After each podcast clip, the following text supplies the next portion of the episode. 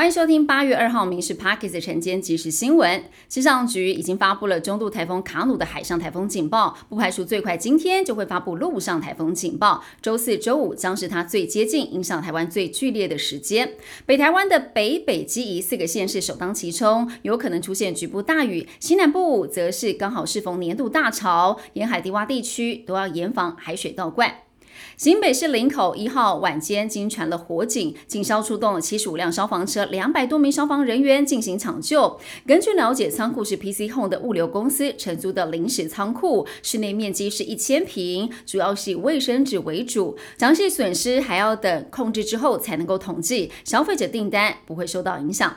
日本冲绳的首里城，二零一九年十月遭遇严重大火，七栋建筑物受损，六栋几乎是全毁。为了报答日本送疫苗的恩情，国内决定赠送五根人工种植的宝玉红块木头给日本来协助重建。相关单位表示，因为是人工种植，规定不像自然生长的宝玉类那么的严格，也不会影响到市场以及宝玉。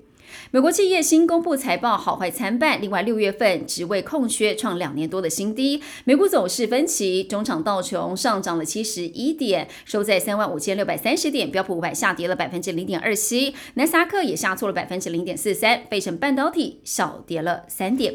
美国前总统川普又被起诉了，这一次是涉嫌推翻二零二零大选结果，再背上四项罪名的指控。川普被指控犯下了密谋诈骗美国政府、阻碍官方程序，还有威胁个人权利等四项罪名，也是继六月私藏机密文件之后，川普第二度遭到联邦政府起诉。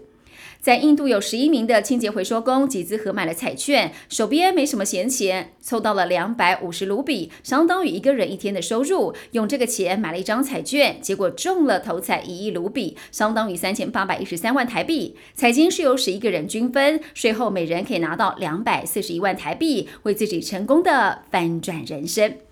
日本央行最近宣布了调整直利率的曲线控制，让日元走势大喜三温暖。新台币对日元从上周的四点四五元回升超过四点五元，不少人趁机换日钞来抢便宜。不过专家说，日本的货币政策逐步从宽松转为紧缩，势必将会推升日元。日元换汇去年是零点二一的甜甜价，年底之前很怕难再见，要换汇的民众要把握机会了。